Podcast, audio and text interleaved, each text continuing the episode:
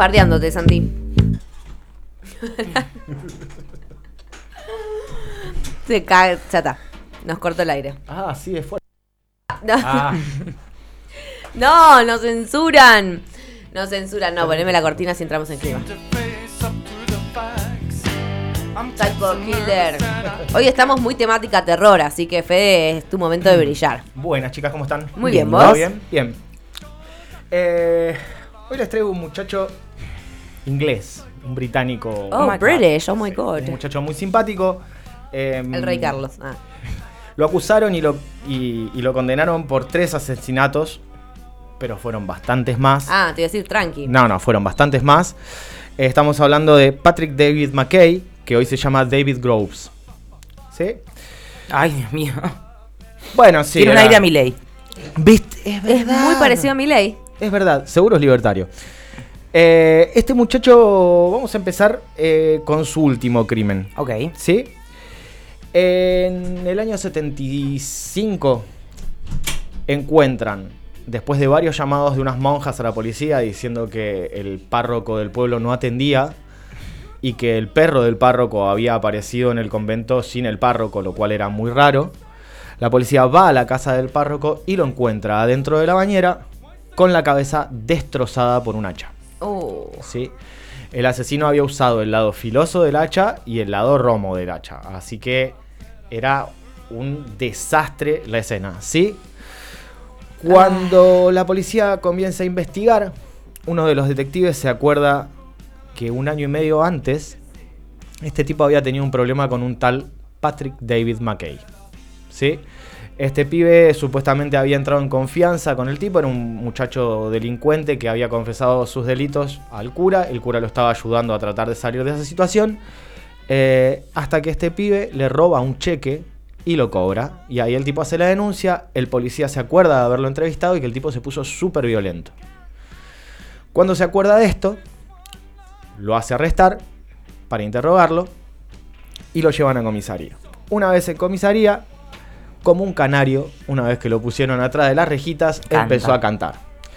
El tipo confesó ahí 11 asesinatos más. Opa, ¿Sí? tranca. Eh, entre ellos, casi todas mujeres eh, adultas grandes, tipo entre 70 y 80 años, Ah, mira. estranguladas y apuñaladas, algunas asesinados a golpes, no solo mujeres, después el tipo confesó crímenes de tipos de mediana edad. Eh, y lo que hacía el muchacho era acercarse a las víctimas, entablar una relación de confianza y cuando podía acceder a la casa de los tipos, los mataba. El motivo no era el robo, porque se robaba chucherías, nada, ¿sí? El motivo era matar. Después él dijo, mucho tiempo después, que él cuando ya se acercaba a una persona para hacer esta cosa de confianza, había decidido ya matarlos. Claro. Este, y que antes de los asesinatos, días antes, empezaba a sentirse de una forma peculiar. Ese fue el término que usó todo Y ahí el ya tiempo. sabía que llegó el momento de Claro. matarlos. Y ahí se era el viene, momento se de viene, matar. dice. Lo empiezo a sentir. Pues bien, este muchacho, cuando lo, lo arrestan y lo empiezan a entrevistar, empieza a contar un poco de su infancia y de su vida. Era hijo de un matrimonio que se llamaban Harold y Marion Eloise. Tenía dos hermanas, Ruth y Heather. El padre era veterano de la Segunda Guerra Mundial.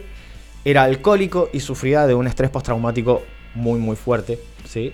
Que obviamente lo convertía en un tipo muy violento cuando estaba borracho, que le pegaba tanto a él como a la madre y a las hermanas. Eh, igual que en el caso de mm, el Night Stalker, que ya hablamos hace mucho, Sí. Richard Ramírez, eh, el padre la golpeó a la madre mientras embar- estaba embarazada, le pateó la panza, lo que posiblemente le haya producido un daño cerebral al bebé, eh, y que deriva en toda esta cosa que venimos Sí. hablando siempre. Este pibe era un chico muy conflictivo, muy violento de chiquito, porque en la casa obviamente vivía la violencia, y ya empezaba a matar animalitos. ¿sí? Cazaba pájaros y les arrancaba las alas, quemaba tortugas vivas y las tiraba después a la casa de los vecinos. Y a los 10 años el papá se muere. ¿sí? Pero la mamá, como él era muy chiquito, decide no contarle que el papá se murió. Que se fue lejos, le dice. Se fue. Entonces este pibe creció como con eso en la cabeza y siempre mostrando una foto de su papá que estaba vivo y se había ido. O sea, encima el mambo del abandono. Exacto. Por ese tipo que te cagaba trampa. No, durísimo. Empieza a entrar y salir de institutos correccionales desde los 11 hasta los 22 años. Eh, en esos institutos cuentan, por ejemplo, que en uno se trepó a uno de los techos y arrancó todas las tejas. Pendejo de mierda. Simpático era. Ese está bien. Es que me resulta una travesura al lado de todo lo otro que linda, contaste, claro. qué sé yo. Esa es linda. Bueno, a los 15 años lo evaluó un, psiquiatra que se llamaba Leonard Carr, que dijo que McKay crecería para ser un asesino psicopático y frío sin remordimientos. Ajá, ya sabía. Ah, bueno, listo. Diagnosticado. Eh, la madre logra sacarlo de ese, de ese reformatorio, correccional, medio manicomio en el que estaba. Y se lo lleva a su casa. El pibe ya estaba en un delirio en el que era un nazi total. O sea, él estaba muy de acuerdo con los nazis. Dijo que quería llamarse... eh, déjenme encontrar ese nombre porque era muy gracioso el nombre. Espérenme. Bueno, Se quería cambiar el nombre. se quiere cambiar el nombre. Franklin Bolbot. Quería llamarse el tipo. Ok. Nada. Eh, y le dieron de alta total en el 72 a los 20 años. Ah, listo.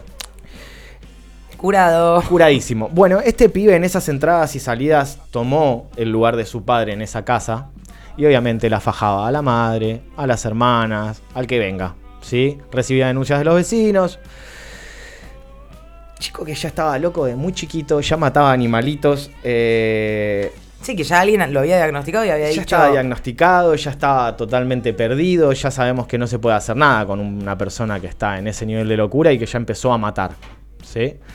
Eh, obviamente sus víctimas fueron muchísimo antes de este cura, confesó 11, en el juicio lo condenaron por estas 5 porque el resto no había pruebas. Claro.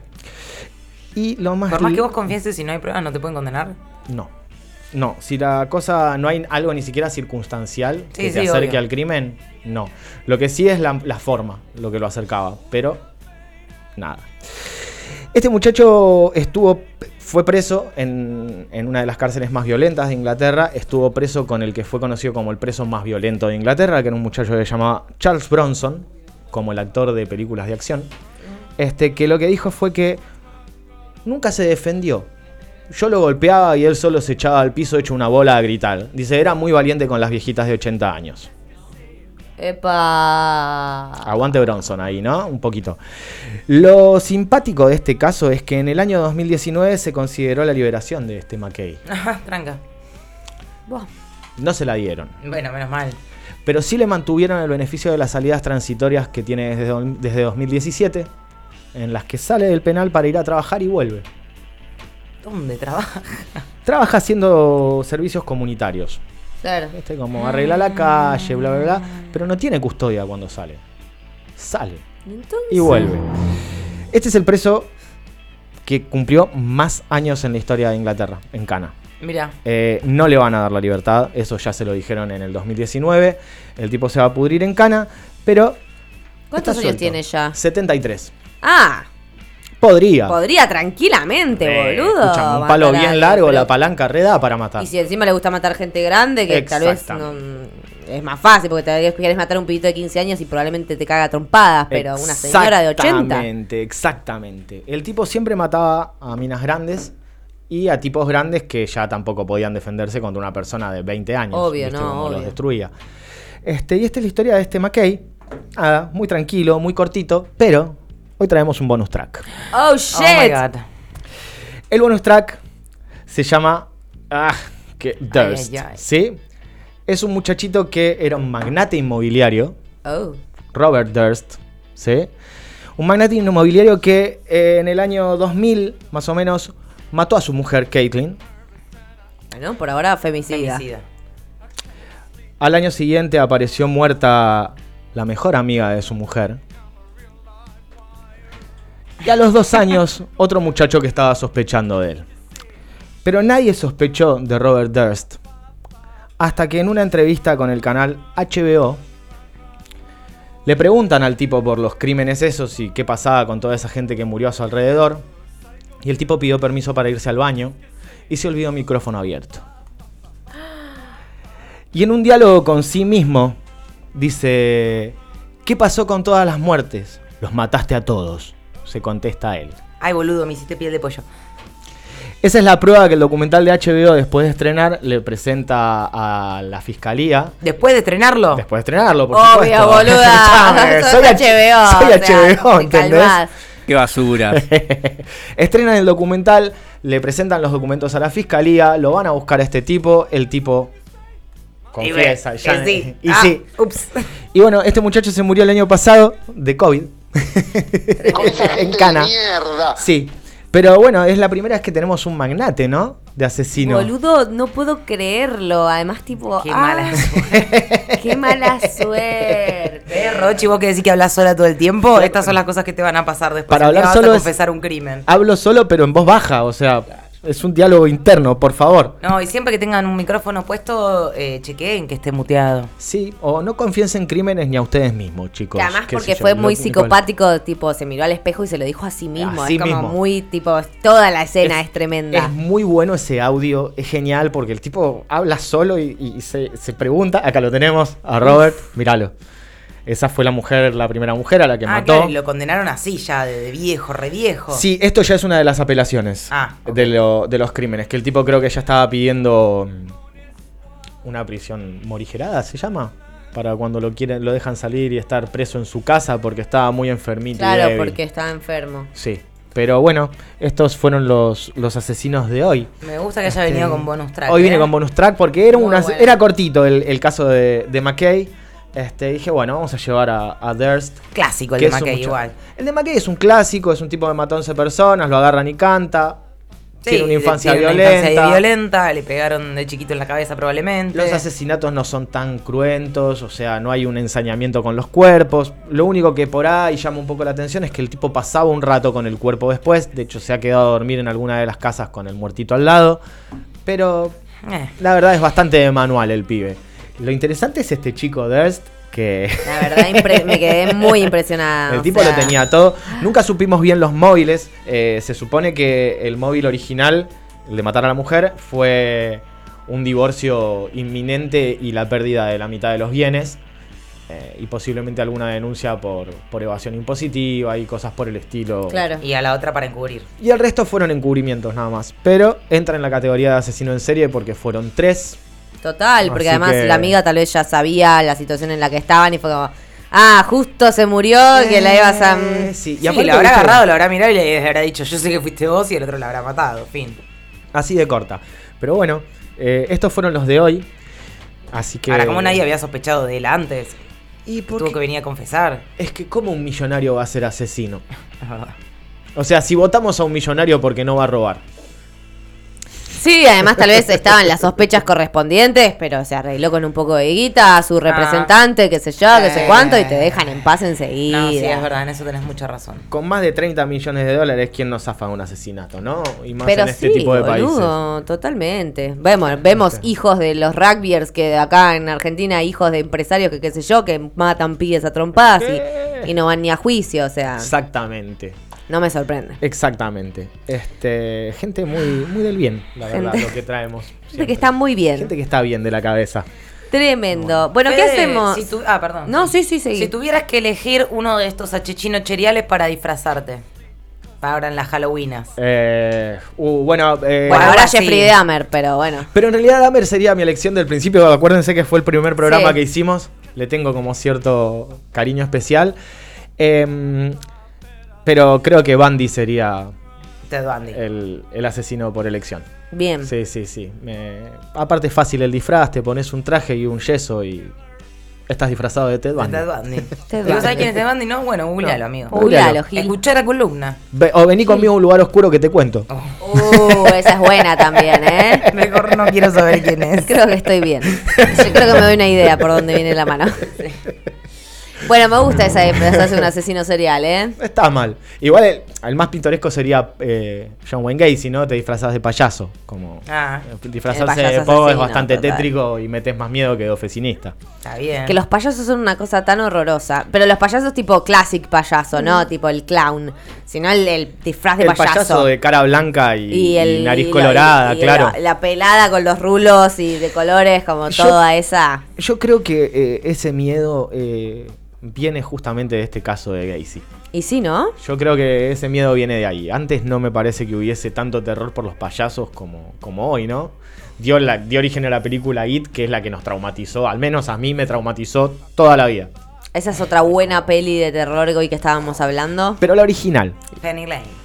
La, la nue- esta remake es... No, chicos. A ver, It es Tim Curry. Tim- yo a Tim Curry. It es Tim Curry con su amo. cara de loco, sádico, psicópata. Este pibito... Que tuvo como cuatro ACVs Tim Curry. Estaba Sí, muy mal. Está re mal. Me, me dio mucha mal. cuando me enteré. Yo me acuerdo cuando vi It por primera vez que fue en un pijama party eh, en la casa de mis amiguitas en la ¿Vos primaria. también? Sí, y fue como. wow. Sí, sí, sí. Wow. Eh, la situación ayudó igual, eh, pero fue como. Es muy tétrica esa película y sin la necesidad de mostrarte eh, la cosa cruda que sí te muestra la remake, que por eso me parece que es Innecesario. de pedorra para abajo, digo, o sea, si vos para mostrar, para meterme miedo, me tenés que mostrar las tripas, A mí me gustó la remake igual, ¿eh? ¿Sí? Me gustó. No la vi. Me No, gustó, no me puedo, gustó. no puedo. Y me gustó porque además me parece que, si bien tenés razón, dentro de, de este nuevo género de terror y esta cosa bien gore que hay, eh, se centra bastante en la historia del payaso y los chicos y como toda esa lógica. Y, y termina siendo más importante la historia que lo, que lo morbo. un poco sí, Ma- menos que el original, pero de, para películas actuales me pareció que, bueno, no está mal. me parece que es impactante y suma eh, la pila de cuerpos del final que en la original no aparece y que en el libro de Stephen King está ahí, descripta y me parece que es Ah, bueno, súper interesante. Porque si no, de repente pasamos de It payaso a It araña de la nada, como, bueno, eh, ¿qué es esto? ¿Qué es esta guarida? ¿Por qué ahora es una araña? ¿Qué, qué pasa? ¿Qué es? Mira, Sí, la me, dejaste, tremenda. me dejaste pensando en algo que es que a mí mucho esto que decíamos antes, las películas de terror no me... mm, pero me encantan las historias, los cuentos, Claro. como leer de terror, sí, como que lo que se imagina mi cerebro siempre es más terrorífico. Siempre, por supuesto. Pero porque el cine no O sea, puede... creo que nunca tuve tanto miedo como una vuelta que mi vieja se puso a leerme un par de los de mm, Quiroga, de cuentos de locura y de muerte. No, bueno, la gallina degollada terrible. bueno, me traumó de por vida. No. Y el almohadón de plumas creo que es el día El almohadón de Yo pluma no para puedo- mí es mi favorito. Yo no puedo creer que la gallina degollada me la hicieron leer en la primaria, ¿entendés? Tipo, ¿qué le pasa? ¿O quién, quién hace los planes de estudio en este país? Están, eh, muchachos, están criando asesinos. No, eh, a mí la gallina de Goya, mi hermano estaba en segundo año de la secundaria y yo estaba en la primaria y mi hermano tenía que leerla y le dijo a mi vieja, me los lees. Y estábamos en una escena compleja, tipo en el campo, en el medio de la nada. Y mi vieja se puso a leernos. Que está bien, a mí me fascinó, me encantó la gallina de Goya, pero me traumó bastante por mucho, mucho tiempo. Y el almohadón de plumas es el día de hoy, que si veo un Sí. almohadón de plumas lo toco a ver si tiene algo adentro. Terrible, el Es almohadón increíble, de el plumas de es plumas es buenísimo, boludo, es es buenísimo ese cuento. Muy bueno, muy Mucho bueno. asco. Mucho Mal, asco. mal, mal, mal, mal, mal. No, además cuando, cuando lees el final dices, no, Se cagó no, muriendo. se Eh, cagó muriendo, eh, hijos de puta. Por Buenísimo. una garrapata, loco. Ah, bueno, gracias Fede, Gracias la a ustedes, verdad, chicas. como siempre un placer. Hoy venimos con Ay, bonus sí. track de Halloween. Amo. Me gustó mucho ese bonus track, la verdad Nos que vemos el voy a buscar viernes, ¿no? después. ¿Qué pasa el viernes? Ah, bancate esa trasnoche Ah, transmitiendo sí, en nos vivo. vemos el viernes, por supuesto. ¿Qué vamos a escabiar? ¿Qué quieren tomar? ¿Qué tomamos? Podemos tomar. El trago favorito de algún asesino, quizás. Ah, Buena, es- cerveza bien barata acá Claro, sí. Acá afuera se quejan de que el fashion el otro día les mató, las mató. No, yo el old fashion no, ya te digo. lo que- algo que tenga whisky no. Es un Qué poco blanditos forchi. que son. Whisky no, whisky no. A ver, un White Russian. Y les va a gustar mucho ese. ¿eh? Ah, Yo además tipo de tragos no, no, Eh, yo no probé no, pero nada. igual así Ryan que- lleva leche, amiga. No, Re lleva pesado. crema. Bueno, crema. Uh, Es re pesado. pero para Pero es muy rico, ¿eh? Es muy Es rico. muy rico. Es muy rico. Podemos con el White Russian, podemos hacer algunos gin mágicos. Unos Unos Negronis. gin Negronis me gusta. Unos Negronis también podrían ser. Pero con gin. Con gin. Que sea con gin. Bueno, con gin. la bebida gin me gusta. Yo Listo. tengo un gin para traer. Perfecto. Sí, yo No también. está voy, entero, pero. no voy a venir a trasnoche en Jovineta, chicos. No, claro. Ahí yo iba a decir, además del que tengo puesto, no tengo otro. Ay, je- ah, Fíjense, chicos, cuando digo esto, porque si no queda como una tonta. Hay que contar Ah. chistes para pasar el, el miedo. Está bien. Bueno, listo. Ahora sí. Bien. Tema escabio solucionado. ¿sí? Bien, Ya. decidido. Y a partir de eso vemos qué pasa. Vemos después. Si todo Yo- termina tomando gin de la botella es otro tema. Sí. Más vamos a mirar pelotudeces. Alguna de nos esas a otras reír. cosas ricas que tenés también se puede traer. que tiene fe. Una Ah, que sí. a veces trae para compartir, que está sí, muy bien. sí, sí. Vamos a esperar. a Unos ver si- caramelos. Puerquita. Hoy deberían llegar. Eh, buenísimo entonces, caramelos eh, traídos directamente desde India. Joya. Bueno, 12 del mediodía en La Habana. yeah.